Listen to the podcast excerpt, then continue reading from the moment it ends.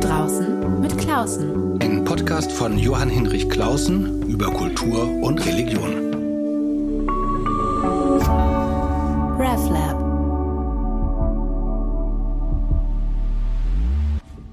Der Krieg von Riga aus gesehen, der Krieg, der Angriffskrieg der Russen gegen die Ukraine erschüttert die Menschen überall auf der Welt und natürlich ganz besonders in Europa. Ich selber bemerke aber, dass die Debatten in Deutschland vor Dingen, die ich überblicken kann, immer selbstbezüglicher werden.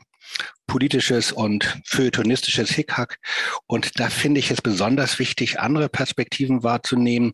Ich habe mich im Vorfeld äh, Vorbereitung auf dieses Gespräch bemüht um Gespräche nach Russland äh, mit Partnern aus Polen oder Ukraine. Das hat aber nicht geklappt. Dafür gibt es auch viele Gründe. Nicht viele Menschen können sich frei äußern. Aber ich bin fündig geworden im Baltikum und zwar in Riga, der Hauptstadt von Lettland. Das ist ja so das mittlere der drei baltischen Länder, Estland, Lettland, Litauen. Und zwar, weil ich mit Stefan Meissner zu tun hatte, zufälligerweise in ganz anderer äh, Angelegenheit. Und ich werde heute mit ihm über seine Einsichten, Erfahrungen, seine Wahrnehmung von Riga ausschauen. Herzlich willkommen. Vielen Dank, lieber Herr Meissner, dass Sie per Zoom dabei sind. Bitte gern. Vielen Dank für die Einladung. Ich stelle Sie kurz vor, also Stefan Meissner. Wir kennen uns, weil Sie sich engagieren für die evangelisch-lutherische Petrikirche in Riga, eine große, traditionsreiche Kirche. Über deren Geschichte könnte man eine ganze Podcast-Reihe machen. Das lassen wir mal lieber bleiben. Das ist zu viel. Sie leben seit 30 Jahren in Lettland und haben ganz unterschiedliche, vielfältige Facetten schon inzwischen wahrgenommen, wie da unterschiedliche Kulturräume, Menschen, historische Bezüge zusammenpassen, aufeinandertreffen, ähm, kennen gut die Diaspora-Situation, auch der, der Protestanten äh, in diesem Land und sind Mitglied des Kirchengemeinderats der deutschen Petri-Gemeinde in Riga und auch im Vorstand der Stiftung St. Petri der Kirche in Riga. Darüber haben wir uns kennengelernt, genau. weil es da gemeinsame Themen gibt. Ähm, ich wollte Sie zuerst einfach mal fragen, wie haben Sie, ich glaube, es war der 24. Februar, den Tag des russischen Einmarschs erlebt? Manchmal hat man ja wie beim 11. September oder so oder früher ältere bei der Ermordung Kennedys wissen noch genau, was an diesem Tag war. Haben Sie auch so eine spezifische Erinnerung? Ähm, ja, die, die habe ich. Ich bin da sicherlich auch nicht der Einzige. Der 24. Februar war aus heutiger Sicht muss, kann man das so sagen, war eigentlich ein, ein, ein kompletter Einschnitt in, in, der öffentlichen Wahrnehmung. Ähm, spontan war meine Wahrnehmung äh, mit dem, was sich ja leider schon vorher abgezeichnet hat, wo wir alle gehofft haben, dass es nicht dazu kommen wird, geht es wieder los. Äh, es, äh, es, es, ist wirklich so, dass äh, bei, bei all der Wahrnehmung äh, in den Medien vorher mit dem Aufmarsch und dem Sammeln der Truppen um, um die ukrainische Grenze und auch der, der Vorgeschichte von 2014 schon, äh, haben natürlich viele Menschen mit, mit klarem Bewusstsein äh, gesagt, das ist keine gute Entwicklung, die sich da abzeichnet. Aber die Hoffnung, dass es doch vielleicht auf wundersame Weise noch irgendeinen ein, eine Lösung gibt, ein, ein, ein Wunder geschieht und äh, es bei einer Drohgebärde bleiben würde, äh, hatten, hatten viele, weil man einfach die, die Tragik und das, die Dramatik, was dieser Einmarsch, dieser Überfall dann auch auslösen würde, durchaus äh, gesehen hat, äh, dass das äh, dass das kein, äh, ich fahre mal mit dem Panzer nach Kiew und lass mir ein paar Blumen schenken und alle sind glücklich, dass ich komme, werden wird, äh, war, war unstrittig aus, aus der lettischen mhm. Perspektive, weil einfach die Kontakte und die Vernetzung durchaus auch in, in Richtung Ukraine da sind. Ähm, aber es war trotzdem ein Riesenschock, weil damit eigentlich alles, was man vorher als, als, als eine, eine europäische Friedensordnung nach dem Zusammenbruch des Eisernen Vorhanges gesehen hatte, erlebt hat, und äh, mit, mit, mit, mit dem auch die jungen Menschen aufgewachsen sind, äh, das, das gesamte völkerrechtliche Konstrukt, das wir vorher eigentlich als eine feste Basis gesehen haben, dass zwischenstaatliche Verträge etwas sind, was man einhält und nicht bricht, das war damit hinfällig. Ja. Und äh, das äh, hat auch äh, in der öffentlichen Wahrnehmung in Lettland eigentlich von heute auf morgen alles geändert. Themen, die vorher in der öffentlichen Wahrnehmung alles beherrscht haben, wie, wie Covid und andere Sachen, waren, waren plötzlich nicht mehr existent. Das klingt ja ähm, fast so ein bisschen so äh, nicht ganz anders, als es in Deutschland auch war. Ähm, also man oder in der Schweiz, wir haben auch viele Zuhörerinnen und Zuhörer in der Schweiz. Ähm, also so, dass man gedacht hat, da passiert irgendwas, das ist nicht gut, aber ganz schlimm wird es hoffentlich nicht werden. Sie haben aber vorhin gesagt, da bin ich drüber gestolpert beim Zuhören, geht das jetzt wieder los? Was meinten Sie damit? Also die Okkupation Lettland durch die Russen wie nach dem Zweiten Weltkrieg und eine richtige Eroberung dieses, dieser drei Länder. War es das, was wieder ja, losgeht? Das, das, das, das ist genau das, äh, was, was eigentlich, äh, was, was die Menschen in dem Augenblick so erschüttert hat. Ähm, es hat äh, sehr, sehr lange gebraucht, wie wir alle wissen, bis die drei baltischen Staaten wieder ihre Eigenstaatlichkeit nach der sowjetischen Okkupation erlangen konnten. Äh, es gibt keine Familie in, im, im, Baltikum, würde ich sogar mir anmaßen zu sagen, nicht nur in Lettland, die nicht persönliche Erfahrungen, Berührungen mit Deportationen, mit, mit, mit äh, Verbrechen, die mit der Okkupation zusammenhängen. Gewaltigung, mit, mit Mord. Das, gesamt, das gesamte Programm, was, wo, wo wir alle eigentlich gedacht haben, dass es etwas ist, was wir aus den Erzählungen unserer Großeltern zwar kennen, gehört haben, aber nicht für möglich gehalten haben, dass sich so etwas wieder in Europa ereignen kann, passieren kann. Und äh, das ist auch mit dem Bezug auf Lettland zum Beispiel so, dass diese, diese Problematik des, des Nachbarn, der einen in gewissen Abständen nach eigenem Wunsch und Gutdünken überfällt, ist ja nicht nur etwas, was mit der sowjetischen Okkupation eigentlich zusammenhängt. Hätte man auch von der deutschen Seite. Ja, von der deutschen Seite in gewisser Weise sogar äh, unter vorsichtigen Anzeichen schwedisch mal. Ja. Aber diese kleinen, was diese kleinen Länder, diese, diese, diese, ja, diese, diese Menschen über viele, viele Jahrhunderte immer wieder erlitten haben und erleiden mussten. Und wo man eigentlich gedacht hat, man ist an einem Punkt angekommen mit einer europäischen Friedensordnung, wo wir alle so weit in, in, in der Zivilisation fortgeschritten sind, dass wir in einem demokratischen Verständnis als Nachbarn miteinander umgehen können dass wir eine Freizügigkeit haben, über die wir alle sehr dankbar sind mit der Europäischen Gemeinschaft, dass ich äh, von Riga mit dem Auto nach Barcelona fahren kann und wenn ich nicht auffällig nach Drogen aussehe, mich niemand unterwegs anhält. Mhm. All dieses haben wir eigentlich als, als Errungenschaften gesehen und als Selbstverständlichkeiten, die für uns durchaus Teil unserer, Bestandteil unserer DNA waren. Und dann passiert so etwas, wo wir ganz offen sagen müssen, da, da steht plötzlich die Frage wieder zwischen Barbarei und Zivilisation. Weil die, die, der Ansatz, die Idee zu beschließen, ich überfalle meinen Nachbarn, um das Land zu besetzen, um dort etwas zu ändern, ist eigentlich etwas, was mit unserem Stand der Zivilisation, in der wir uns gesehen und geglaubt und gefühlt haben, das sollte das undenkbar sein. Ja. Ich hatte vor einer Woche einen E-Mail-Wechsel mit einer wunderbaren deutschen äh, Dichterin Dorothea Grünzweig, die seit vielen, vielen Jahren in Finnland lebt. Finnland ist ja, glaube ich, eher mit Estland verbunden als mit Litauen und Litauen, aber Estland gibt es eine ganz große Nähe. Und sie schrieb mir, sie hätte ihre finnischen Mitbürger, die sie sonst als handfest und ruhig gelassen äh, so kennengelernt hat, hätte sie noch nie so in heller Panik erlebt. Haben Sie auch solche Gefühle, sowas erlebt, dass Leute, dass es alles plötzlich die Stadt still war oder dass die Leute geweint haben oder dass, dass sie richtig Panik wahrgenommen haben? Ja, habe ich, äh, kann ich glaube ich nur mit einem eindeutigen Ja beantworten. Äh, mich persönlich hat erschüttert, dass ich diese Panik auch bei Menschen wahrgenommen habe, manchmal auch mit zeitlicher Verzögerung erst wo ich das nie erwartet hätte.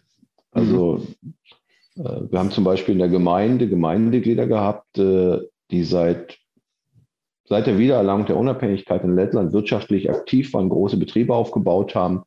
Durch all die anfänglichen Schwierigkeiten, wenn, wenn so eine Staatlichkeit wieder entsteht, mit all dem Vakuum, manchmal rechtsstaatlich, was da war und, und kriminellen Problemen, die durch alle die, diese Sachen gegangen sind, die aber nach dem die Information vom, vom Einmarsch der Russen in der Ukraine kam, in Panik ihre Familie ins Auto gepackt haben äh, und Richtung Deutschland das Land fluchtartig verlassen haben, ohne über irgendwas nachzudenken, ohne zu überlegen, wo sie hinfahren. Ähm, andere haben den nächsten Flieger genommen und, und sind äh, genauso panisch irgendwo hingeflogen. Das war, das war, das war, das war, das war wirklich, also das, die Leute hatten das Gefühl, die einen dachten, die Atombomben werden als nächstes geworfen sofort, die anderen hatten nur den, den blanke Panik, dass die im Prinzip mit dem Panzer oder mit dem Hubschrauber kommen. Äh, das beschreibt die Situation eigentlich sehr genau. Unsere äh, Tochter hatte eine Zeit lang mit der Idee geliebäugelt und war schon fast mit einem Bein in Riga, um bei ihnen Medizin zu studieren, weil das da auch so toll ist für junge Leute. Und ich hatte ihr eigentlich fest die Daumen gedrückt, dass es was wird. Und dann hat sie aber doch einen Schulenplatz in Berlin gekriegt. Ähm, wie geht es den ganzen, es sind ja viele äh, westdeutsche, also deutsche, aber auch westeuropäische Studierende in Riga. Das ist ja eine wunderbare Stadt zum Studieren als junger Mensch. Sind die auch alle abgehauen oder haben sie da also alle, alle, also alle, das glaube ich wäre wär vermessen zu sagen, dass alle. Es ist so gewesen, dass ein Teil der, der deutschen Studenten vorher durch die Corona-Problematik äh, die Möglichkeit äh, des, des Fern, also des digitalen, der digitalen Teilnahme an, am Studienbetrieb wahrgenommen haben, was in Lettland sehr gut funktioniert hat. Vom, Effekt vom ersten, funktioniert. Ja, vom ersten Tag. aber auch bei den Studenten gab es eine, eine sehr, also nicht geringe Anzahl, die einfach das Flugzeug genommen haben. manche von denen sind dann 14 Tage später nochmal zurückgekommen aber nicht um, um weiterzumachen, sondern eigentlich um ihre Wohnung aufzulösen. Und, und äh, sich dort an der Universität äh, auszuschreiben.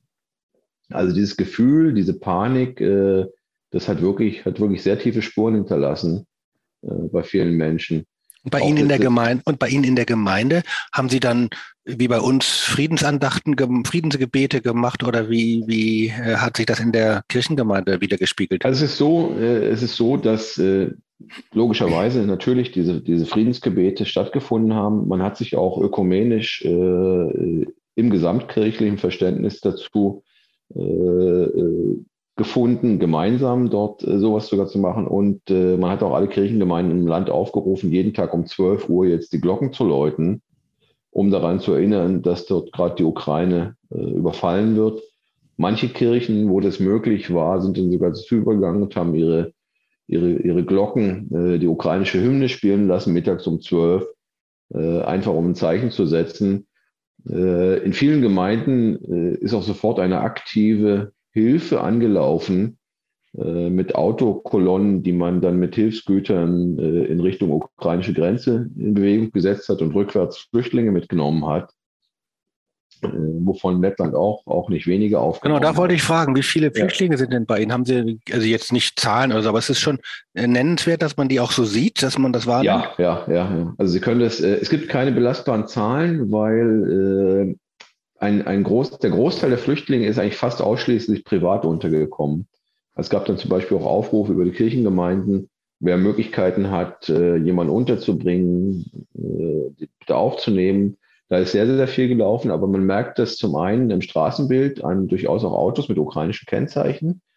Man merkt es daran, dass eigentlich fast an allen Schulen in den Schulklassen ukrainische Kinder sind. Und dann jemand erzählt, äh, ich habe jetzt plötzlich in der Klasse äh, ukrainische Kinder. In Riga selber hat äh, man eine ganze Reihe von rein ukrainischen Schulklassen sogar etabliert, da ja auch die Lehrerinnen teilweise mitgeflüchtet sind und die Ukraine dort auch ein, ein digitales Angebot für diesen Schulbetrieb auch noch äh, zur Verfügung stellt. Also man merkt es überall, man kann es überall sehen. Ähm, manche Tageszeitungen, manche sozialen Medien haben angefangen, auch sofort Nachrichten in Ukrainisch anzubieten. Genau, wie verständigt man sich denn? Ich könnte mir vorstellen, dass äh, in Lettland die Älteren und die, also, also einerseits natürlich der russischsprachige Bevölkerungsanteil natürlich Russisch ja. spricht. Ähm, diejenigen, die aber eben sich als Balten oder als Letten fühlen, die Älteren das noch können, die Jüngeren aber nicht mehr. Wie verständigt man sich mit Ukrainern? Im Endeffekt verständigt man sich mit Russisch, wobei man dazu sagen muss, dass äh, es aus, aus lettischer Perspektive es ist nicht so, dass man Ukrainisch nicht verstehen kann. Also man, man kann da relativ schnell einen Einstieg finden. Das ist faszinierend in der Form. Äh, Menschen, die eigentlich eine sehr, eine sehr patriotische lettische Einstellung vorher hatten und die es zum Beispiel abgelehnt haben, Russisch zu sprechen, aufgrund ihrer Okkupationserfahrung oder dem, dem, dem Leid, das in der Familie war, äh, die, die graben jetzt plötzlich ihr Russisch aus, weil mit den Ukrainern möchten sie eigentlich kommunizieren und denen helfen. Mhm. Und das ist manchmal ganz berührend, wenn man das sieht, wie dann jemand stückchenweise sein Russisch, was er viele Jahre bewusst nicht nutzen wollte, äh, wieder dann doch irgendwie ausgraben kann, um, um sich mit denen zu unterhalten. Äh, wobei es auch interessant ist, dass die Ukrainer eigentlich sehr schnell auch sich bemühen, Letsch zu lernen. Äh, und manchmal sind es nur fünf oder zehn Worte, aber es ist genau das, was ja die Sympathien dann eigentlich weckt im Vergleich zu, zu, zu anderen russischsprachigen Menschen, die seit vielen Jahren in Lettland leben und das mit dem Lettisch nie für notwendig gehalten haben oder ablehnen. Da komme ich gleich nochmal drauf, weil mich das natürlich besonders interessiert, aber ich habe noch eine Frage zuvor. Ähm, von Deutschland aus äh, ist man ja doch beeindruckt von der ähm, Solidarität der ost- und mitteleuropäischen Länder untereinander, wenn man mal Ungarn abzieht. Äh, wenn man aber natürlich genauer hinguckt, äh, wird es bestimmt so sein, dass man sich da nicht immer ewig grün gewesen ist. Ich las kürzlich nochmal von historischen Differenzen oder historisch geprägten Differenzen zwischen Ukrainern und Polen, die ja nicht sozusagen von ihrer Geschichte her selbstverständlich Freunde sind. Ähm, wie ist denn das mit den Balten und den Ukrainern? Ähm, Gab es da eigentlich eine Beziehung oder, oder ist ja eine sehr, sehr verwickelte Geschichte? Also die, die Geschichte ist in der Tat verwickelt. Äh, für die Esten und die Letten würde ich sagen, dass eigentlich die einzigen Beziehungen, die man dort hatte, Kontakte waren auf privater Ebene im Rahmen der sowjetischen Zeit, weil halt auch manche Ukrainer dann im Baltikum lebten oder arbeiteten oder heute auch noch leben und arbeiten. Für die Litauer ist es etwas anders, weil die Litauer mit den Polen gemeinsam ja äh, ein, ein, ein, ein Reich bildeten in der Geschichte. Die waren ein großes polnisches, litauisches Reich. Das bis ans Schwarze Meer reichte. Ja, ja, das bis, also deshalb habe ich, ich habe es kürzlich gelesen in einem wunderbaren Buch von Neil Askerson über den, äh, das, das Schwarze Meer, äh, dass Polen mit Litauen zusammen ja eigentlich die Krim besessen hat. Ja, ja, ja. Also das reichte von der Ostsee bis ans Schwarze Meer, äh, auch große Teile des heutigen Weißrusslands. Ähm, und äh, inwieweit da äh, Spannungen äh, vielleicht noch oder, oder äh, ja, Befindlichkeiten vorhanden sind, das kann ich schwer beurteilen, weil das war eigentlich bisher nie ein Thema in den letzten Jahren, wenn man mal mit Litauen irgendwo sich getroffen hat. Da hatte keiner gedacht, dass man über diese Fragen wieder redet. Äh, aber für Estland und Lettland ist es äh, dadurch, dass man dort keine historischen Befindlichkeiten hat, sieht man das eigentlich eher so, wie die generelle Wahrnehmung ist, die Ukrainer kämpfen jetzt für uns. Wenn die Ukrainer es schaffen, diesen, diesen Überfall abzuwehren, siegreich abzuwehren, dann haben sie das für uns geschafft. Und das ist auch für viele Menschen eine sehr starke Motivation, zu sagen, ich, wir müssen helfen, wir geben alles, was wir haben. Es gibt ja auch Leute, die ihren Jeep äh, abgeben, damit das dann den ukrainischen Freiwilligenverbänden zur Verfügung gestellt wird. Es gibt eine ganz starke Bewegung in Lettland von, von jungen Menschen, die im, im Bereich der Autoservice, Autohandels arbeiten, die systematisch seit Beginn des Überfalls Autos suchen, aufkaufen, kostenlos reparieren, um dann diese Autos dann an die Ukraine zu übergeben, damit die in der Lage sind, mit diesen Autos sich im Land zu bewegen. Und äh, das, äh, das, das ist natürlich dann so etwas, wo, wo, wo das ganz klar ist für alle, wenn die Ukraine fällt, dann fällt auch vieles andere und die ukrainisch-slowakische Grenze wird dann leider nicht äh, das sein, wo die russische Armee aufhören wird. Und ähm, es gibt ja auch, kann ich schwer einschätzen, immer wieder mal so Geschichtenberichte von Freiwilligen, die sich den Truppen in der Ukraine anschließen. Das ist aber im Baltikum habe ich das nicht gehört. Es gibt es auch, aber ich glaube, es sind nicht die, die, die Größenordnungen, äh, aufgrund dessen, dass ja die baltischen Länder selber auch nicht so groß sind, äh, dass es in den Medien dann irgendwo äh, stattfinden würde. Ja, ja, und dann konzentriert man sich lieber auf die Verteidigung und die eigene Armee. Und die äh, baltischen Länder, also aus Deutschland sagt man alle eins, nicht die drei. Und dann muss man mal gucken, welches ist das erste oben. Und dann geht man runter. Estland, Lettland, Litauen. Aber natürlich ähm, gibt es da auch natürlich total unterschiedliche Prägungen. Also Estland habe ich wahrgenommen nach Finnland hin, Litauen haben Sie gesagt nach Polen, äh, Lettland nochmal ganz anders. Ähm, ist da eine große Einigkeit oder merken Sie auch mit der Zeit doch auch unterschiedliche Einstellungen? Also wenn es um die Ukraine-Frage geht und den russischen Überfall auf die Ukraine, sind die drei Länder komplett monolith. Mhm. In allen anderen Fragen gibt es äh, verschiedenste Meinungen, äh, sehr, sehr unterschiedliche Ausprägungen, sehr unterschiedliche Ansichten. Aber in dieser Frage in Bezug auf Russland äh, und diese Aggression, diesen Überfall, äh, ist die Meinung der drei Länder absolut monolith. Sie haben es vorhin schon erwähnt, das wollte ich gerne nachfragen, weil mich das auch beschäftigt und ich es gar nicht einschätzen kann. Ich weiß, dass es in allen drei Ländern, ich glaube in unterschiedlicher Gewichtung, auch starke russischsprachige, russische Bevölkerungsanteile gibt, die ähm, nicht gut integriert sind. Äh, oder, also das wäre meine Frage, ähm, äh, und die eben diesem monolithischen nochmal was anderes äh, beigeben. Und da gibt's ja dann, also ich habe wahrgenommen, Sprachenkonflikte nicht. Also darf Russisch noch gesprochen werden, muss äh, Lettisch oder Estnisch gesprochen werden. Äh, wie nehmen Sie das, äh, diese baltisch-russische Innenpolitik in den baltischen Ländern wahr, wenn eben ein großer Teil ähm, von russischsprachigen Mitbürgern äh, eben doch nach Russland orientiert sind und auch russische Propaganda äh, konsumiert? Ich sehe, ich sehe persönlich eigentlich jetzt äh, in Bezug auf Lettland äh, das Land, das den, den, den, den größten Anteil an, an, russischsprachigen Menschen hat, die in Lettland leben und äh, auch leider äh, den größten Anteil hat, der sich in dieser Gruppe nicht integrieren möchte. Äh, ich sehe das Wie viel sind das so ungefähr? Wie viel sind das so? Können wir das ähm, vom Daumen? Vom Daumen her würde ich sagen, auf die Gesamtbevölkerung äh, es ist schwierig, das zu sagen, weil äh, es gibt da so ein Phänomen. Es haben sich ein, ein, ein, ein, ein durchaus nicht, nicht kleiner Teil dieser Menschen haben sich naturalisiert, wie das heißt, also mhm. haben einen lettischen Pass erworben, haben dort äh, eine, eine ganz, man braucht nicht wirklich viel Lettischkenntnisse, um, um diese Naturalisierung zu machen, sind aber eigentlich von ihrer Einstellung her politisch und in ihren Ansichten und in dem, wie sie sich integrieren wollen, da geblieben, wo sie waren. Nur, dass sie halt den lettischen Pass haben. Damit fallen sie aber auch automatisch aus der Statistik raus als, als russisch sprechende Menschen, äh, weil unter, unter den Menschen, die einen lettischen Pass haben, so eine Erhebung nicht mehr stattfindet. Mhm. Wenn man davon ausgeht, wer einen lettischen Pass hat, sollte eigentlich lettisch in irgendeiner Art und Weise sprechend sein. Ähm, ich würde es äh, aus dem Gedächtnis hin sagen, dass es irgendwas im, im, im, im hochstelligen 20-prozentigen mhm. Rahmen ist ich könnte es gern mal, wenn das Interesse da ist, extra nochmal versuchen nachzugucken.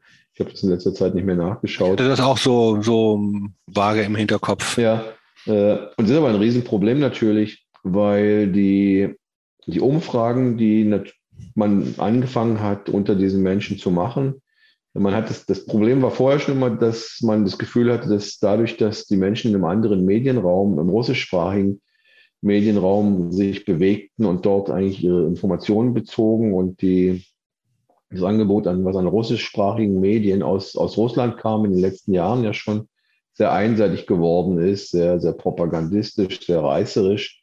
Und man das eigentlich immer schon im Kleinen gemerkt hat, dass die Leute mit merkwürdigen Informationen eigentlich unterwegs sind.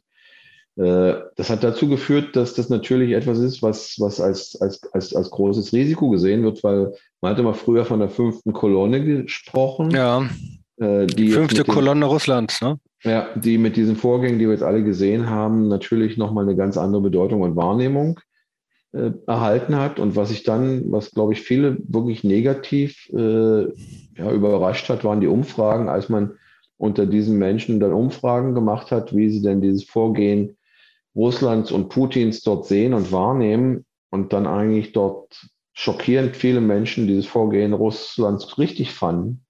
Logisch, konsequent mit der Vorgeschichte, weil ja russischsprachige Menschen in der Ukraine angeblich unterdrückt und, und äh, drangsaliert werden.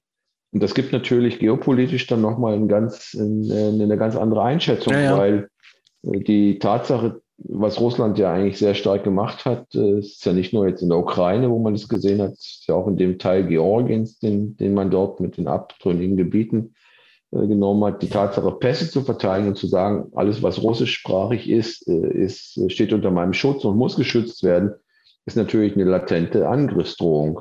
Ähm, wie gibt es denn Bemühungen, ähm, diese Menschen nochmal besonders anzusprechen, also nochmal die Medien auf auch russischsprachige Letten hin, ähm, also denen ein Angebot zu machen, dass sie nicht nur Russia Today äh, gucken? Das hat man über die Jahre immer wieder versucht, aber aus meiner Wahrnehmung nicht wirklich erfolgreich. Ähm, und dann hat sich zum Beispiel auch etwas gezeigt, dass äh, man in dem Rahmen, wie man die journalistische Freiheit dort gelassen hat, in diesem logischerweise in der Demokratie, äh, dass dann sogar in diesen staatlich finanzierten äh, als öffentliche Medien russischsprachigen Angebot Sachen doch auch anders wieder dargestellt mhm. wurden als im gleichen Medium in lettischer Sprache. Also ist, das ist sehr schwierig und hat sich leider auch nicht als erfolgreich äh, dargestellt. Im östlichen Teil Lettlands, wo das Problem besonders intensiv ist, hat man das auch gescheut, äh, da man durch die geografische Lage nicht eine flächendeckende äh, Präsenz von lettischen Medien dort sicherstellen konnte, weil es einfach zu wenig Leute sind, mhm. gemessen an dem, dass man dort Funktürme oder Fernsehtürme gebaut ja, hat. Ja, ja, das ist auch zurückgebliebene, sind zurückgebliebene ähm, Regionen, nicht? Äh, das Ergebnis ist aber dann, dass man dort einfach schon vor mehreren Jahren festgestellt hat, wenn man Leute dort im ländlichen Raum, im östlichen Lettland gefragt hat, wer denn gerade der Präsident sei, die haben dann als ihren Präsident Putin genannt. Ja, okay. Was natürlich äh, schon damals äh, eigentlich eine, eine, eine, Alarmglocke hätte komplett sein müssen, irgendwie aktiver etwas zu machen. Ähm, da sind sicherlich viele Defizite, äh, aber als Ergebnis ist natürlich äh, ernüchternd. Also man muss da, man muss da ganz ehrlich sagen, das Verständnis, das man zum Beispiel hatte, man hat über, über viele Jahre sich nicht getraut, bei der Integration so weit vorzugehen, dass man sagt, äh, man, man möchte diese rein russischsprachigen Schulen oder Kindergärten, wo das ja alles anfängt, vielleicht irgendwie doch anders strukturieren, hat das immer irgendwo mit der Angst vor Demonstrationen oder vielleicht äh, Ärger äh, nicht so richtig angefasst. Jetzt hat man irgendwann beschlossen, dass man dann auf die lettische Sprache als offizielle Schulsprache komplett umsteigen möchte, aber es ist natürlich komplett verspielt. Ja, ja. Und, äh, und, und wir, haben, wir haben eigentlich nüchtern betrachtet eine, eine parallele Zivilgesellschaft in Lettland ja. dadurch. Gibt es auch in, äh, kommen bei Ihnen auch russische äh, Exilanten an? Also das liest man ja gerade in Armenien und Georgien, viele jüngere russischen Russen angekommen, die aus dem Land geflohen sind. Gibt es das bei Ihnen auch und wie werden die empfangen? Ähm, wir, haben, wir haben eine Anzahl von, also es gibt, äh, ich würde es vielleicht so kategorisieren, es gibt dort zwei, zwei, zwei Kategorien von Exilanten. Das eine sind russische Staatsangehörige, die schon aus früheren Jahren eine Aufenthaltsgenehmigung in Lettland haben, weil sie eine Immobilie hier erworben haben. Es gab mal ein Jahr, ein paar Jahre, wo man den Immobilienmarkt äh, ankurbeln wollte und gesagt hat, wer eine Immobilie in dem und dem Wert in Lettland erwirbt, kriegt dazu eine Aufenthaltsgenehmigung. Äh, die sind logischerweise jetzt, viele von denen, äh, nach Lettland gekommen. Äh, die, die, die, die Exilanten, die Sie zum Beispiel mit Georgien oder Armenien angesprochen haben, in der Form gibt es nicht so einfach, aufgrund dessen, dass äh, ja im Schengen-Raum eine Visumspflicht besteht. Stimmt, ja, ja bei Ihnen muss Visum, klar, logisch. Ja, mhm. was in Georgien, Armenien nicht der Fall ist. Ja. Ähm, äh, so gesehen. Äh, und die Anzahl der Visa-Anträge bei der lettischen Botschaft ist natürlich gestiegen in Russland, in Moskau. Man hat aber irgendwann auch dann beschlossen, dass man jetzt aktiv keine neuen Visa mehr ausstellen möchte, es sei denn, es gibt begründete Argumente, dass man sagt, mhm. ja, der Mensch. Und äh, was wir aber vieles haben, ist ein Exil von äh, Organisationen. Also wir haben eine ganze Reihe von Medien, die bisher in Russland ansässig waren, die jetzt ins Exil nach Lettland gekommen sind. Die Deutsche Welle hat ihre Büros aus Russland nach, Lett nach Riga verlegt als Beispiel. Viele andere russische Medien, viele andere Strukturen, äh, NGOs so und so. Das war schon etwas, was die letzten Jahre sich schon abgezeichnet hat, in dem Maße, wie in Russland der Druck auf NGOs gewachsen mhm. ist, dass diese dann ins Ausland ausgewichen sind, um von hier aus zu arbeiten, ins naheliegende Ausland. Äh, das gibt es. Äh, was passiert ist dann zum Beispiel, dass man auch prominente Russen hat, gerade Schauspieler, Künstler. Ähm, das hat aber in der lettischen Gesellschaft dann nicht unbedingt nur einseitige Reaktionen ausgelöst. Äh, es gab dann zum Beispiel eine Schauspielerin, von der man wusste, dass sie eigentlich sehr, sehr Putin-nah war in Russland, die jetzt dann plötzlich erklärte, sie hätte jetzt verstanden, wie schlimm das alles gewesen sei und äh, hat sich jetzt dann Lettland als neuen Lebensmittelpunkt gewählt, weil sie auch eine Immobilie hatte. Sowas löst natürlich dann auch Diskussionen aus, warum man diese Fahnenwechsler ja, ja. Äh, eigentlich dann äh, doch äh, aufnehmen muss, will, soll. Ja. Gibt es denn, gibt's denn ähm, das hört man ja aus Polen, auch eine ganze Masse, auch eine ganz massive Derussifizierung der Kultur, also aus so einem vielleicht verständlichen, aber nicht unproblematischen äh, Zorn äh, soll nicht mehr Tschaikowski aufgeführt werden und ähm, äh, es soll nicht mehr, also ähm, russische Theaterstücke gespielt werden.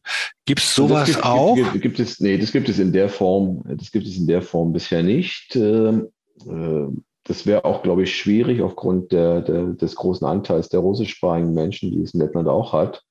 Ähm, was es gibt, ist eine Diskussion, die im Augenblick sehr kontrovers geführt wird, inwieweit man sowjetische Denkmäler, die zum Beispiel ja. den Sieg den Sieg im Krieg äh, besonders darstellen. In Riga gibt es da eins, was jedes Jahr am 9. Mai immer ein, ein Hotspot ist für, für Auseinandersetzungen und Probleme. Äh, das, also diese Diskussionen gehen eher in diese Richtung, dass man, was man mit, mit diesen Sachen umgehen soll. Man hat sehr schnell auch äh, beschlossen, dass alle die Symbolik, die man dort in Russland jetzt nutzt, verboten wird. Äh, das war mit dem Georgsband vorher schon so ein Problem, mhm. was gerade mit der Thematik der 9. Mai immer so sehr intensiv von russischer Seite ins Land getragen wurde und gefördert wurde mit viel Geld. Äh, das bezieht sich eher auf diese Sachen.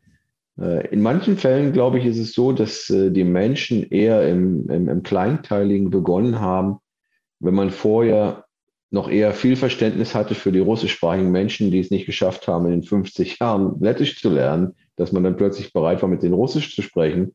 Da zeigt es sich jetzt, dass manche Leute jetzt anfangen zu sagen, nee, jetzt ist mein, mein Maß ist irgendwie voll, mhm. bevor jetzt auch noch dein Panzer kommt, äh, rede ich jetzt mit dir lettisch.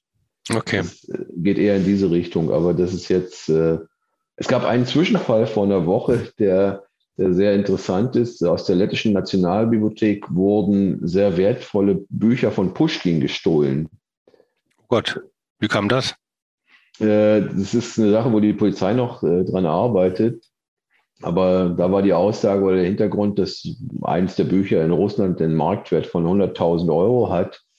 Und äh, das äh, war, war dann sehr interessant, äh, dass eigentlich in vielen Ländern von, von dieser Derussifizierung, wie Sie sagten, gesprochen wird. Und äh, in der Nationalbibliothek werden dann genau diese russischen Bücher gestohlen. also das ist äh, merkwürdig manchmal. Aber so dieses, dieses im kulturellen Bereich, was Sie angesprochen ja. haben, was, das äh, ist im Augenblick noch nicht wahrnehmbar. Ich würde gerne mal dann auf den kirchlichen Bereich äh, gucken. In Deutschland wird viel darüber diskutiert, über die russisch-orthodoxe Kirche und ihre Führung und ihre Unterstützung des äh, Angriffskriegs. Ähm, ich glaube, die russisch-orthodoxe Kirche ist in Lettland wenig präsent. Wie ist es denn mit den Kirchen? Wie weit sind die ökumenisch einig? Wie sind die selber auch unterschiedlich oder zerrissen? Was nehmen Sie denn da wahr? Also zuallererst muss ich sagen, mit dem wenig präsent, dem würde ich mich nicht anschließen mhm. wollen. Die russisch-orthodoxe ist äh, nach, nach römisch-katholischer und evangelisch-lutherischer Konfession die drittgrößte Konfession. Als Ergebnis äh, von Okkupationen und Russifizierungskampagnen, die wir vor 200 Jahren erleben durften in Lettland. Man hatte damals beschlossen, dass mit, der, mit, dem, mit dem zaristischen Regime und dem, äh, dieser Okkupation, dass man auch die orthodoxe Kirche sehr stark ins Land tragen wollte, hat dann den Menschen in ländlichen Bereichen sogar Grundstück und Land angeboten, wenn sie konvertieren würden zur Orthodoxie. Äh, also das aus dieser Zeit äh, sind, sind die durchaus vorhanden, sind auch im Städtebild sehr oft präsent, weil es Teil dieser Okkupationspolitik war, orthodoxe Kirchen mitten ins Stadtzentrum zu bauen, um, um damit die Präsenz zu zeigen. Ähm, das Verhältnis zwischen den Kirchen, zwischen den Konfessionen ist generell ich würde es als positiv beschreiben. Äh, man versucht sich nicht gegenseitig irgendwo äh, in, die Enge zu treiben. Mhm. Man hat äh, verschiedene ökumenische Veranstaltungen zu Feiertagen, die man gemeinsam sogar realisiert. Ähm, direkte ökumenische Kontakte auf Gemeindeebenen gibt es aber nicht. Da bleibt jeder bei sich. Ähm, und äh, was jetzt, äh, weil Sie das ansprachen, passierte, ist, dass natürlich viele sehr, sehr angespannt in Richtung dieser, dieser orthodoxen Kirche schauen, zumal sie ja in gewisser Weise auch mit der, mit der russischen orthodoxen Kirche verbunden ist. Ähm, es gab vor anderthalb Jahren eine Situation, äh, wo für uns alle sehr überraschend plötzlich im Parlament eine Änderung im Religionsgesetz vorgenommen wurde bezüglich der orthodoxen Kirche, äh, die eine Veränderung eingeführt hat, dass äh, der, ja, der leitende Geistliche der orthodoxen Kirche lettischer Staatsangehöriger sein muss und das ah. schon seit mindestens zehn Jahren. Begründet wurde das mit dem schlechten Gesundheitszustand äh, des, des damaligen leitenden äh, Geistlichen und der Angst, äh, auch der Sicherheitsorgane, dass man aus Moskau jemanden dort äh, an dieser Stelle positionieren könnte, der, der negativ oder feindlich gegenüber dem lettischen Staat eingestellt ist. Also diese Problematik als, als solches mit dem, wie, wie loyal dort die orthodoxe Kirche in, in Lettland mit ihrer Abhängigkeit zur russischen orthodoxen Kirche sich verhalten wird und, und oder könnte, das ist etwas, was schon länger präsent ist und äh, hat auch dazu geführt, dass sich eine kleine autonome orthodoxe Kirche gegründet hat in Lettland, die sich äh, mit Konstantinopel verbunden fühlt, so wie das vom Zweiten Weltkrieg war. Also genau, die, und wie die Ukraine in der Ukraine ja auch in groß dann. Ja, genau. Ähm, und so gesehen haben natürlich alle sehr, sehr aufmerksam geschaut, wie die orthodoxe Kirche sich nach dem Überfall positioniert. Es hat auch einige Tage gebraucht, bis es dort eine offizielle Stellungnahme gab. Die war zum Anfang noch sehr diplomatisch formuliert, so ähnlich wie man das fast in Russland den Eindruck hat, dass das Wort Krieg und Angriff und Überfall nicht auftauchen durften. Äh, als der öffentliche Druck dann größer wurde, hat man sich dann klarer, klarer positioniert und das verurteilt. Ähm, ich persönlich bin mir aber nicht wirklich sicher, ob das als vorherrschende Meinung für den gesamten Teil der orthodoxen Kirche gilt. Ich werde eher sehr, sehr skeptisch, weil das eigentlich äh, die Menschen, die sich dieser Kirche zugehörig fühlen, genau die, die russischsprachigen Menschen sind, die in den Umfragen ja gezeigt haben, ja. dass sie Putin eigentlich unterstützen. Also das ist äh, da. ja, das unterscheidet sich von dem, was ich gehört habe von einem äh, Osteuropa-Kirchenkenner, der meinte, dass ähm, ganz viele von den jungen, klugen, auch kritisch eingestellten orthodoxen Priestern eben ins Ausland gegangen sind, aber nach Amerika und nach Kanada. Ähm, also da wirklich auch die Intelligenten, die eben äh, in Deutschland studiert haben oder so, nicht wieder zurückgekehrt sind. Aber natürlich in so einem Grenzland äh, wie Lettland äh, ist man natürlich viel, viel unmittelbarer dann der russischen Kirche sozusagen untertan und damit auch und damit eben in eins auch dem russischen Staat. Das muss man leider so sehen, ja, da kann ich Ihnen nur recht geben. Das liegt aber auch durchaus daran, weil man bewusst sehr viel Geld in den letzten Jahren in Moskau in die Hand genommen hat, um, um, dieses Problem, um diese Problematik zu vertiefen. Es sind ja unglaubliche Summen dort geflossen in den letzten Jahren, um, um gerade dieses Verständnis, ihr seid russischsprachig, ihr seid Russen, ihr seid nicht, ihr sollt nicht integriert sein, sondern wir kommen und retten euch, um das eigentlich zu fördern. Und äh, es ist wohl auch so, wenn man das sieht, äh, bei, bei, bei Renovierungsarbeiten oder bei Bauarbeiten oder in seltenen Fällen auch mal beim Neubau einer orthodoxen Kirche, dass die Gelder auch äh, gezielt ja. aus, aus, aus dieser Richtung kommen. Jetzt würde ich gerne nochmal, gehe schon so langsam auf das Ende des Gesprächs zu, ähm, Sie nochmal fragen, wie denn Letten wahrnehmen, wie in Deutschland, vielleicht sogar auch in der Schweiz diskutiert wird. Also wir haben ja in Deutschland ja ähm, eine massive Aufarbeitung, kritische Aufarbeitung der bisherigen Osteuropa- und Russlandpolitik und äh, zähe intensive Debatten über Waffenlieferung, zu denen wir ja als Teil der NATO irgendwie jetzt nicht verpflichtet sind, aber natürlich da im Verbund handeln, ähm, wie die Letten das sehen und weil wir, ich hier auch viele Hörerinnen und Hörer aus der Schweiz habe, ähm, wie sich die Schweiz anschließt, ja nicht natürlich keine Waffen liefert, klar, aber den Sanktionen anschließt, weil die Schweiz ja doch ein ganz wesentlicher Finanzschauplatz für das Putin-Regime äh, bisher gewesen ist. Was wird, wird das äh, intensiv wahrgenommen oder guckt man eigentlich eher gleich nach Amerika? Also ich denke, die Wahrnehmung ist im Augenblick sehr, sehr intensiv. Äh, ich fange vielleicht mit der Schweiz an, weil das kürzer ist. Das hat man positiv wahrgenommen, dass die Schweiz sich dort den Sanktionen angeschlossen hat, was niemand erwartet hätte und auch gar nicht mal gefordert hätte, weil man einfach äh, in, in, in diesem so ver, ver, verfangen war, dass man sagt, die Schweiz ist immer so neutral, dass da nichts passiert. Also das hat man positiv wahrgenommen. Die Rolle Deutschland ist natürlich das ganze Gegenteil. Äh, die Wahrnehmung Deutschlands ist im Augenblick sehr negativ ähm, von, von extrem negativ, äh, von Menschen, die die Wahrnehmung haben, Deutschland hat ja immer nur mit Hitler-Stalin-Pakt denken, agiert. Äh, da die kommt letzten, die Erinnerung an den Hitler-Stalin-Pakt zurück. Da kommt die Erinnerung an den Hitler-Stalin-Pakt zurück, dass die großen Nachbarn eigentlich immer über die Köpfe der Kleinen hin etwas entscheiden und sich ausdenken und machen. Und die Bedenken, Befürchtungen oder Ängste der Kleinen, egal wie real sie sind, eigentlich nicht wahrnehmen wollen.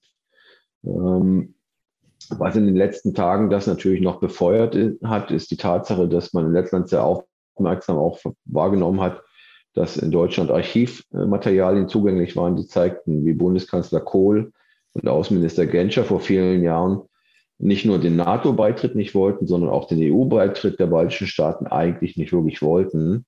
Das bestätigt nochmal dieses, dass, äh, dass äh, der Wohlstand Deutschlands und die wirtschaftlichen Interessen äh, wohl in Deutschland über dem stehen, dass man die Eigenstaatlichkeit und Souveränität der kleinen Nachbarn oder auch der großen wie der Ukraine dem eigentlich hinten anstellt. Ähm, also da ist im Augenblick so, dass eigentlich dieses, dieses Deutschland-Bashing, wenn ich es mal so nenne, ja, ja. Äh, eigentlich der, der alles angebende Ton ist und äh, manchmal auch äh, schon ein Maß überschritten wird an dem, was eigentlich vielleicht noch äh, objektiv ist, äh, was aber durchaus darin begründet liegt, dass man da die Angst wieder spürt und ins Geschichtsbuch guckt und einfach sagt, äh, wer weiß, vielleicht ist es ja dann doch alles nicht so, so, so, so positiv, wie wir das bisher gedacht und gehofft und gesehen haben. Ja, das finde ich total wichtig, dass Sie das sagen, weil ähm, äh, wir natürlich als großes Nachbarland sehr stark mit uns selbst beschäftigt sind. Ähm, und ähm, in der Tat äh, auch sonst immer der Blick, vor allem von Westdeutschland, immer gen Westen ging, nach äh, Frankreich, äh, England, äh, die USA, äh, und man viel zu wenig weiß und wahrnimmt, dass das ja ganz innig verbundene Länder sind und die eben in eine ganz besondere Solidarität brauchen. Aber gibt es denn jetzt diese letzten Entscheidungen, also eben ist ja nicht so, dass Deutschland gar nichts tut. Äh, mhm. Äh, und jetzt auch irgendwie schwere Waffen, was immer das ist. Äh, aber das hat jetzt noch sich noch nicht in der öffentlichen Wahrnehmung irgendwie wirksam äh, gezeigt. Das hat, sich, das hat, sich, das, hat sich, leider in der öffentlichen Wahrnehmung noch nicht, nicht, nicht wirksam gezeigt. Äh, ich denke, im, im, im, politischen Bereich wird es sicherlich wahrgenommen. Äh, und das ist auch gut und richtig und wichtig so, aber in der öffentlichen Wahrnehmung noch nicht weil da natürlich äh, diese Statistiken, es gab vor, vor einer Woche oder zwei Wochen gab es eine Statistik, die veröffentlicht wurde, die zeigte, welche Länder äh, gemessen am Anteil ihres Bruttosozialproduktes mit wie viel Einsatz die Ukraine unterstützen. Und da ist an erster Stelle Estland. Mhm. Ähm, und dann kommen die anderen Länder, Amerika natürlich. Und in dieser Statistik war Deutschland gar nicht wahrnehmbar zu dem Zeitpunkt, weil äh, natürlich die deutsche Hilfe, so wie ich das selber in den Medien gesehen habe, ja auch durchaus sehr viel zivile Hilfe ist und äh, mit dem zur Verfügung stellen von Geld. Ähm, also da ist, es ist, glaube ich, im Augenblick äh, steht, steht Deutschland in keinem so, so guten Licht bisher. Äh, es gibt auch Sachen, die dann sehr sensibel äh, verfolgt werden. Es gab vor ich weiß gar nicht wie viele Wochen, also ich glaube eine Woche oder zwei Wochen nach dem Überfall auf die Ukraine gab es äh, einen Artikel in Zeitzeichen, wo ein Oberkirchenrat der EKD eigentlich die orthodoxe Kirche verteidigte mit schwer greifbaren Argumenten. Das führte dann sogar dazu, dass äh, in Riga an die deutsche evangelische Kirche äh, die Frage herangetragen wurde, ob das wirklich die Meinung der evangelischen Kirche in Deutschland ist. Ähm, was hatte mich persönlich, also ich hatte dann auch äh, das mitgekriegt, dass diese Frage an uns herangetragen wurde, dann schon überlegt, wie, wie sensibel eigentlich die Leute schon sind, wenn man, ja. wenn man sowas äh, aus der Entfernung sogar sowas wahrnimmt, was jetzt keine, keine politische Partei, keine, keine Nee, nee, ich habe mit dem Kollegen, den ich kenne und seit vielen Jahren mhm. kenne und schätze und der auch ein großer Kenner ist und diesen Text, äh, der ja nun wirklich nicht in einem Massenmedium stattgefunden hat, sondern in einer sehr schönen evangelischen Zeitschrift, Zeitzeichen, die ich, da schreibe ich viel für und die haben eine, einen Webauftritt. Und den Artikel fand ich auch nicht in Ordnung, beziehungsweise ich habe mit ihm darüber diskutiert. Ähm, aber jetzt, dass sie, dass der da wahrgenommen worden ist bei Ihnen, das überrascht mich. Ja, das äh, war, kann ich, kann ich nur sagen, das war für uns auch eine Überraschung. Äh, es gab sicherlich ja gerade im kirchlichen Bereich durchaus Punkte, wo natürlich zwischen beiden Ländern, äh, gerade weil Sie Petrikirche angesprochen haben, äh, es, es viele aktive Kontakte gab.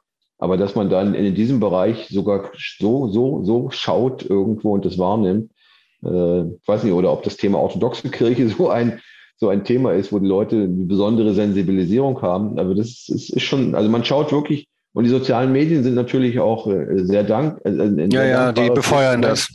Die Klar. befeuern das. Und äh, wir haben auch in Lettland ja durchaus nicht wenige Menschen, die Deutschkenntnisse haben und Deutsch sprechen.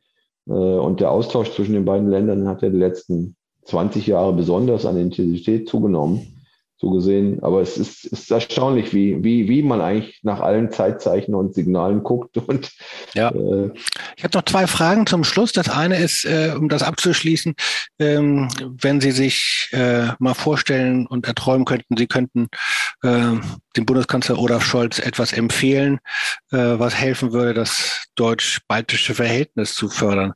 Ge hätten Sie einen Tipp für ihn, einen Wunsch an ihn? Er würde diesen Podcast nicht hören, seien Sie ganz unberuhigt. Ähm, ich hätte keine Angst davor, wenn er das hört, weil das wäre ja der erste Weg, es vielleicht zu erfüllen dann. ähm, also ich würde generell vielleicht den Wunsch so formulieren wollen, einfach Mut zu klaren Aussagen zu haben und gleichzeitig aber auch das Bewusstsein für die historische Verantwortung auch in diesem Teil Europas nicht zu vergessen. Ähm, weil diese Verantwortung wird aus der Sicht dieser, dieses, dieses Teils Europas nicht immer ausreichend äh, deutlich genug wahrgenommen, äh, in einer auch teilweise gewünscht aktiven Weise, nicht nur in einer reaktiven Weise, um auf Krisen oder Probleme zu reagieren, aber auch durchaus in, in einer proaktiven Weise diese Verantwortung wahrzunehmen und da einfach vielleicht bei all dem, bei, bei, bei, bei all der Kenntnis äh, über die schwierige Vergangenheit und das, was, was Deutschland war, äh, glaube ich, wäre das genau vielleicht der Wunsch zu sagen, einfach trotz oder vielleicht gerade aufgrund dieser Vergangenheit äh, aktiver äh, zu sagen, okay, äh, wir sind nicht nur ein Wirtschaftsland XY, sondern wir sind eines der, Deutschland ist eines der größten Länder Europas und, äh, und sollte auch da aktiv äh, nicht nur als Zuschauer, sondern wirklich als Akteur diese Verantwortung wahrnehmen und, und vielleicht, ja. ja, vielen so. Dank. Wir haben Anfang lange über den Anfang des Krieges gesprochen. Zum Schluss äh, habe ich jetzt eine Frage. Ähm, dieser Krieg ist ja noch lange nicht vorbei. Er ist jetzt schon ähm, ja wirklich hochintensiv äh, mit schrecklichen Verwüstungen äh, und es ist nicht absehbar, wie es weitergeht. Gibt es Dinge, wo Sie sagen, das macht mir in besonderer Weise Angst und gibt es Dinge, äh, wo Sie sagen würden, da habe ich eine Hoffnung, das gibt mir eine Hoffnung? In Bezug auf den Krieg? Ja. Also Angst macht mir die Tatsache, dass ich denke, dass das Thema äh, vielleicht aufgrund der Länge des Krieges äh, aus, der, aus der Wahrnehmung vieler Menschen verschwinden könnte und äh, damit verbunden auch die Bereitschaft zu helfen schwinden wird. Ähm, das, das, das wäre vielleicht äh, etwas, mhm. was, was ich, genau wie auch die wirtschaftlichen Auswirkungen dieses Krieges, die wir gerade äh, bei, bei Menschen, die aus sozial schwächeren Strukturen und Kreisen kommen, spätestens im nächsten Winter, wenn die, Heiz, die sogenannte Heizsaison, was immer ein Riesenthema in Lettland auch ist, beginnt wieder, ähm, das wäre zum Thema Angst, diese, diese wirtschaftlichen Auswirkungen und äh, auch noch Hoffnung. Hoffnung bereitet mir persönlich die Vorstellung, dass die Ukraine diesen, diesen Krieg gewinnen kann, mhm. muss, wird. Ja. Und dass das eigentlich äh, der Beginn einer vielleicht wirklich nachhaltigen europäischen Friedensordnung sein wird, indem man einfach sagt, wir begreifen das auch als Teil Europas, der dazugehört. Und, äh, und das hat dann vielleicht äh, für, ich weiß nicht wie lange, für wie viele Jahrzehnte den Grundstein gelegt dafür, dass wir vielleicht wirklich eine, ein, ein, ein sicheres Gefühl haben, dass unser Nachbar nicht nächstes Jahr plötzlich auch vor der Haustür steht und uns überfallen hat. Also. Ja, vielen Dank. So ja, ja, kann ich gut nachvollziehen. Vielen Dank, lieber Herr Meissner aus Riga. Sehr intensive, interessante Einblicke aus einem Nachbarland, äh, das auf ein weiteres Nachbarland äh, schaut, nämlich äh, die Ukraine. Vielen Dank, dass Sie so toll Auskunft gegeben haben. Viele Grüße nach Riga und auch an Ihre äh, Gemeinde äh, aus Deutschland von mir. Ich werde Ihnen dann mal den Link schicken, mal sehen, ob das jemand bei Ihnen hört. Aber ich hoffe auf jeden Fall, dass wir viele Hörerinnen und Hörer in Deutschland und der Schweiz haben, um Ihre Perspektive wahrzunehmen. Vielen Dank, lieber Herr Meissner. Vielen Dank für die Einladung und besuchen Sie uns in Lettland. Ja, das ist eine sehr gute Idee. Das wollte ich immer schon machen. Das machen wir auch.